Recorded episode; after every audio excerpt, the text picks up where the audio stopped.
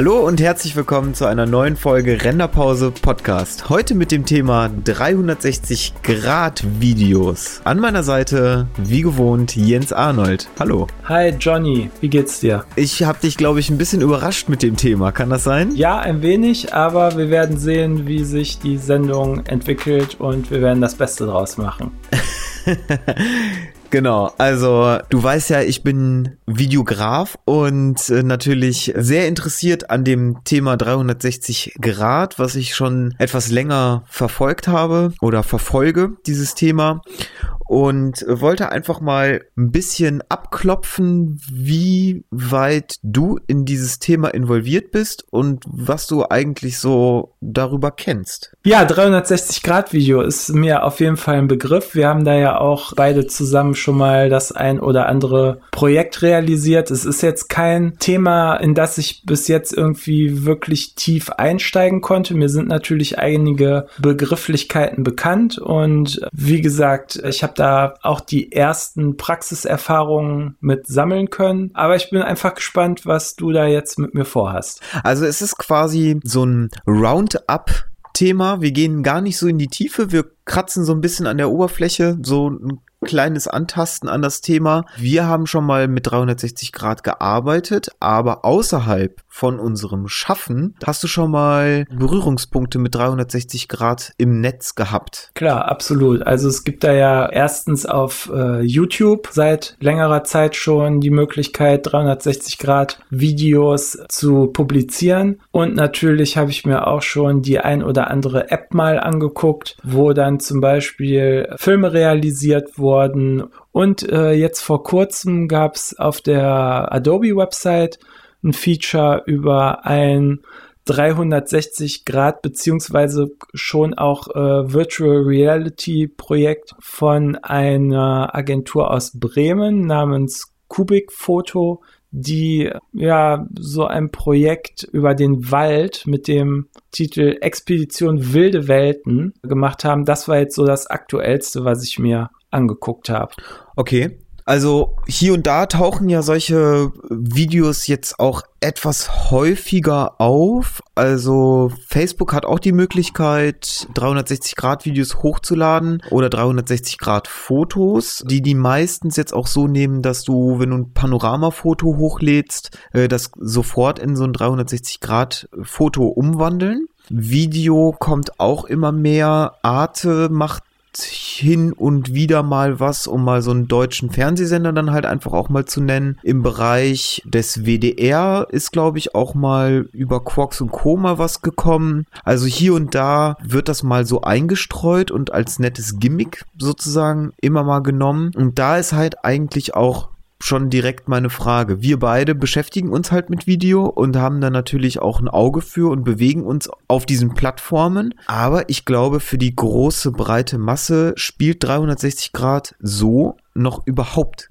gar keine Rolle. Nee, ich glaube auch. Also ich glaube, das ist eher so ein nettes Gimmick. Auch guck mal, da kann ich mich jetzt hier irgendwie umdrehen und gucken, was oben und unten ist. Aber ich glaube, so dieser richtige Mehrwert, der erschließt sich da noch nicht so wirklich durch. Also das ist ja einmal die Sache, ob ich mir jetzt sowas im Netz irgendwie bei den Quellen YouTube, Facebook oder wo auch immer so Inhalte auftauchen, angucke. Oder ob ich dann tatsächlich auch noch, also wo ich mir das auf einer planen Fläche, auf einem Monitor angucke, oder ob ich dann tatsächlich auch noch mal irgendein Device, ein Headset habe, womit ich das dann schon eher erleben kann, wo ich mich dann also tatsächlich in so einer Umgebung auch wiederfinde und da auf die ein oder andere Art mit interagieren kann. Und da sprichst du jetzt im Bereich von 360 Grad Video, was wir jetzt nicht vermischen wollen mit Virtual Reality, zum Beispiel die Möglichkeit von Google Cardboard, das ist ja quasi das, was du damit ansprichst. Und da gibt es halt auch verschiedene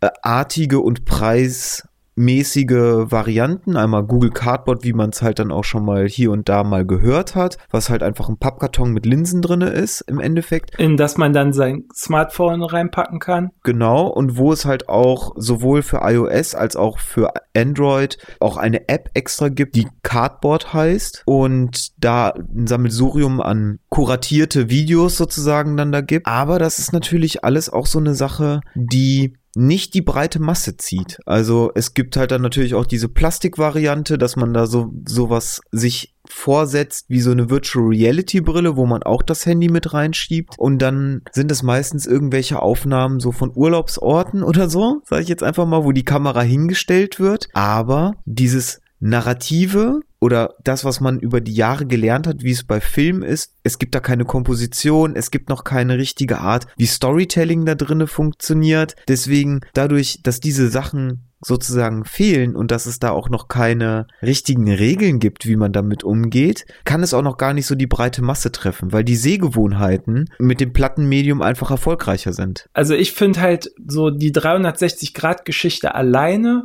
ist halt eine, eine andere Kiste als wirklich dann auch mit interaktiven Inhalten, was dann halt schon wieder mehr in, in Richtung Virtual Reality geht, weil nur weil du halt dich da in so einer 360 Grad Kugel irgendwie befindest, ist halt nett anzuschauen, aber wie schon gesagt, das bietet mir jetzt erstmal so keinen Mehrwert. Das ist äh, interessant, sich dann da mal irgendwie umzugucken und vielleicht, wie man das früher von Websites kannte, mit so einem, wie so einem interaktiven aktiven Rundgang, dass man dann auf den Pfeil drückt und nach, nach vorne irgendwie gemorpht wird und dann an der nächsten statischen Stelle steht, wo man sich dann wieder umgucken kann. Das ist, ja, weiß ich nicht, das ist mir ein bisschen zu wenig. Es gab ja mal von The Mill diese App, ich weiß jetzt nicht mehr, wie sie heißt, aber es war im, im Prinzip ein Film, den man dann miterleben konnte, wo ein, ich glaube, wie auch immer geartetes Monster sich da durch die äh, Gegend bewegt. Da gab's dann diesen einen Haupthandlungsstrang, dem man folgen konnte und dann ein paar Nebenhandlungen, die, wenn man sich da in dieser Kugel umgeguckt hat, denen man auch folgen konnte. Aber das war's dann irgendwie auch schon. Und also für Film hat sich dann doch einfach die zweidimensionale Ansicht bewährt. Exakt, da sprichst du halt nämlich was total Gutes an, weil wenn man sich jetzt zum Beispiel ein Kinoerlebnis vorstellen würde, also so bei dem The Mill Video, von dem du gerade gesprochen hast, ist, wenn du ein Talent dafür entwickelst, permanent in die falsche Richtung zu gucken, könnte es sein, dass du die Main Story gar nicht mitbekommst. Also es könnte theoretisch sein, wenn wir jetzt zum Beispiel ein Szenario nehmen von einem Kinofilm, der 90 Minuten geht und du es aus welchen Gründen auch immer es schaffst, permanent auf den Boden zu gucken, wo kein Inhalt transportiert wird, dass du mit einem anderen Erlebnis und mit einer mit einer anderen Handlung aus diesem Kinofilm rausgehst, zum Beispiel als jemand, der exakt immer an der richtigen Stelle alles gesehen hat, worum es geht. Und dann ist halt die Frage, wozu das? Also wozu eine Geschichte erzählen, wenn es an den anderen Sachen nur Füllmaterial ist. Also es gibt Musikvideos mit, die in 360 Grad gemacht sind, die zum Beispiel einfach nur den Raum mit Cheerleadern füllen, weil vorne irgendwie eine Rockband oder irgendwas ist, damit wenn du an die falsche Stelle guckst, dass dann da halt einfach noch irgendetwas passiert. Ich kann ein Musikvideo verlinken, das packe ich in die Show Notes, was einfach gesagt wird, 360 Grad Musikvideo, bla bla bla, Dance. Und wenn das tatsächlich ein Musikvideo sein soll, dann erschließt sich mir nicht, was das sein soll, weil das ist eine 360-Grad-Aufnahme auf einer Plattform, wo mit Cuts auch noch mit Pfeilen in dem Video gesagt wird, wo dieserjenige sich jetzt befindet, damit man der Story folgt. Und wenn ich mir jetzt vorstelle, so eine Google Cardboard drauf zu haben, um mich permanent im Raum nach links und nach rechts bewegen zu müssen, um zu sehen, wo der Pro Protagonist gerade am Tanzen ist, erschließt sich mir der Sinn nicht ganz. Genau, also dann kann man ja die gute alte 2D-Ansicht auch wählen, wo man dann auch frei ist mit äh, Schnitten und anderen Möglichkeiten der narrativen Gestaltung und vor allen Dingen auch der Blickführung, wo ich dann nicht irgendwann einen steifen Nacken davon krieg, weil ich irgendwie da hinterher bin zu gucken, wo denn jetzt hier die Haupthandlung stattfindet. Exakt. Und da ist dieses Musikvideo, von dem ich gerade gesprochen habe, genau das Negativbeispiel. The Mill vielleicht auf der anderen Seite das positivste Beispiel, was ich bislang gesehen habe, wo äh, gesagt wird, wir versuchen ganz viel, aber wo man merkt, der Kern der Sache wird trotzdem nicht ganz getroffen, denn die Haupthandlung ist immer noch in einem bestimmten Bereich, der im ganz normalen Medium Film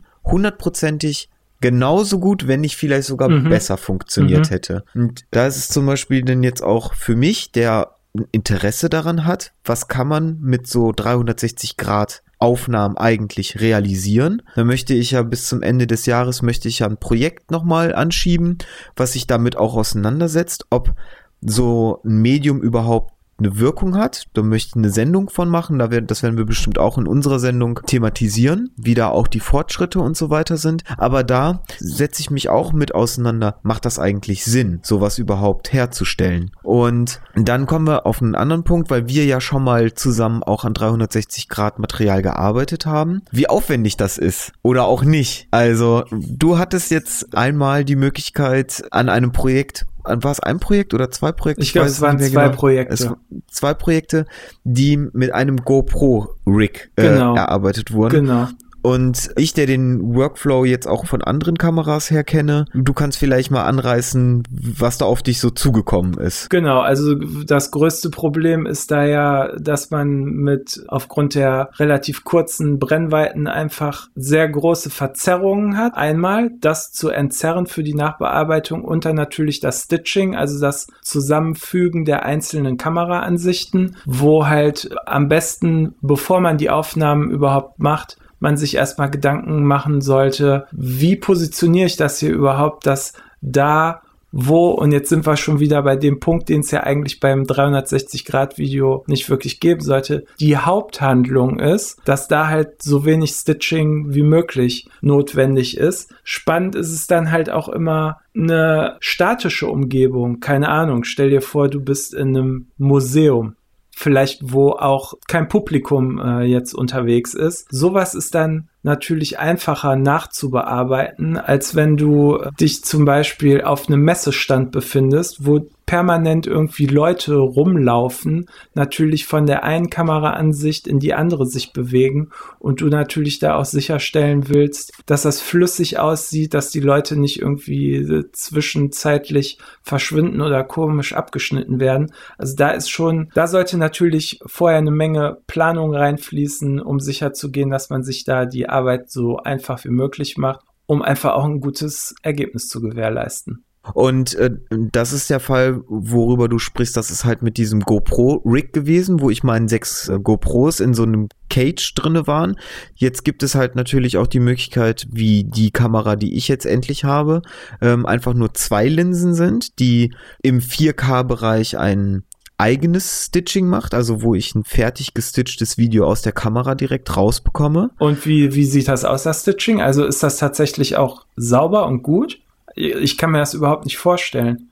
Das Stitching ist aufgrund der Tatsache, dass die Linsen sehr nah aneinander sind und es nur zwei Linsen gibt, die sehr, sehr, sehr, sehr weitwinklig sind, äh, ist es ein auf jeden Fall deutlich besseres Stitching als bei sechs Kameras, wo Leute dran vorbeigehen, denn du hast nur sozusagen eine mhm. Naht in dieser äh, Kugel sozusagen. Mhm. Und hier gibt es natürlich auch die Möglichkeit, dass es dieses Auto-Stitching gibt, wo man dann auch einstellen kann, habe ich Objekte sehr nah an der Kamera oder erst sehr weit weg. Da gibt es verschiedenste Modi für.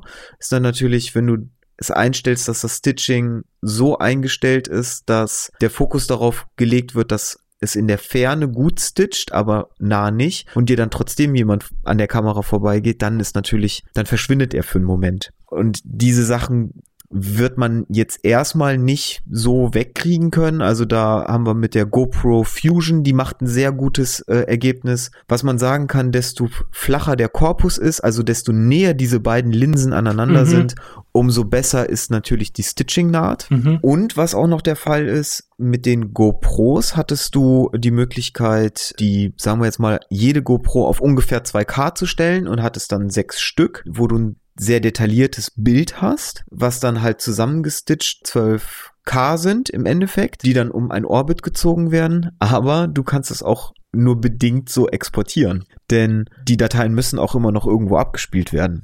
Also da ist natürlich auch noch so ein bisschen der Wurm drinne. Und die Kamera, die ich habe, diese G360 VR, ermöglicht es äh, auch mit äh, 5,7K Aufnahmen zu machen, die nicht automatisch gestitcht werden, sondern mit deren hauseigenen Software.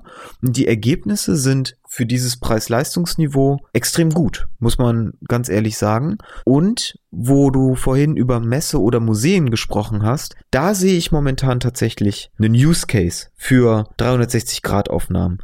Einen Zuseher sozusagen einen Eindruck zu geben, wie sieht es aus in einem Museum, wenn du mitten im Raum stehst und dir das angucken kannst. Oder zum Beispiel für Wohnungsbesichtigung tatsächlich, wenn man dann eine Kamera aufstellt und sagt, hier bei Immobilien Scout 24 oder so, gucke ich mir nicht nur einfach platte Bilder an, sondern kann über ein 360 Grad Foto sich mir etwas die Wohnung etwas genauer angucken und dann vielleicht sogar diese Immersion bekommen, wenn ich mir so ein Google Cardboard anziehe, dann da mal so ein bisschen umherzuschauen. Das sind natürlich Use Cases, die Sinn machen. Auf der narrativen Ebene sehe ich da halt jetzt noch keinen Anwendungsbereich. Was echt komisch ist, denn das Thema geistert ja schon, weiß ich nicht, wie viele Jahre so, ich sag mal, durch die sozialen Medien und über die bekannten Websites, wo ich es echt dann äh, seltsam finde, dass da noch nicht irgendwie, also ich verfolg's jetzt auch nicht wirklich, gehe aber davon aus, dass wenn es da irgendwelche bahnbrechenden Entwicklungen gegeben hätte, ich das auch irgendwie mitbekommen hätte. Also es ist einmal diese technische Seite, ne, dass man halt immer daran interessiert ist, da die besten Aufnahmen irgendwie zu generieren und ein möglichst störungsfreies Ergebnis zu bekommen. Aber diese andere Seite, die, diese Narrative, die ich eigentlich viel wichtiger und spannender finde, auch irgendwie voranzutreiben. Was natürlich auch eine Möglichkeit ist, wo wir über 360 Grad sprechen und was vielleicht ganz interessant ist, die Narrative sozusagen einfach nur diesen technischen Vorteil einer 360-Grad-Aufnahme zu nehmen, aber das immer noch als plattes Medium zum Beispiel auszugeben. Also ich kann ja auch ein 360-Grad-Video so bauen, dass ich Keyframes setze in diesem Orbit und dann gezielt ein plattes Video sozusagen rausgebe, also ein zweidimensionales Video und dann einfach die Richtung sozusagen vorgebe, wo man hinguckt dann hast du ein Medium, was 360 Grad aufnimmt und du dann halt die Richtung selber, die, die Blickführung sozusagen übernimmst. Also dann hast du ein technisches Hilfsmittel für zum Beispiel aufwendige Shots. Also ich habe zum Beispiel, ich kann ein ganz normales Stativ nehmen, kann aber schon relativ aufwendige Kamerafahrten dann damit machen. Das wäre zum Beispiel möglich. Aber das könnte ich auch mit einem Moving Head machen und einer normalen Kamera. Also es ist halt die Frage, da müsste man tatsächlich Hilfsmittel entwickeln, um eine Narration, also dass man ganz klare Spielregeln setzt, was brauche ich alles? Wie, wie es auch bei einem Film ist, ne? Wann benutze ich ein Close-Up? Sowas fällt völlig weg, mhm. einen Close-Up da so zum Beispiel zu generieren, ne? Also du hast eine neue Technik, aber auch gleichzeitig super viele Einschränkungen dadurch. Und das ist etwas, wo ich auch ähm, mit dem Gerät, was ich jetzt habe, was ein sehr gutes Testgerät ist, herausfinden möchte, was kann man denn damit Tolles machen, außer dass man einen Selfie-Stick irgendwie hat und da diesen Little Planet-Effekt macht, der sozusagen diesen Orbit sozusagen oder diese Sphäre nach innen dreht und alles um dich rum quasi ist. Und dann sieht das halt aus, als ob du auf so einem kleinen Planeten durch die Gegend gehst. Ist aber auch nichts mehr als einfach nur ein netter visueller Effekt. Genau.